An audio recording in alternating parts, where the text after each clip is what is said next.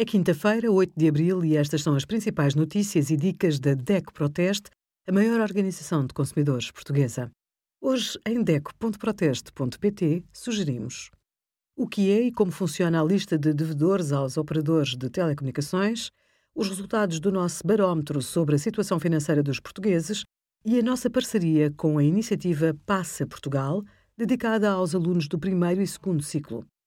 Se vai arrendar casa, antes de assinar o contrato, peça cópias de alguns documentos, como o certificado energético do imóvel, o seguro obrigatório contra o risco de incêndio e a identificação do proprietário.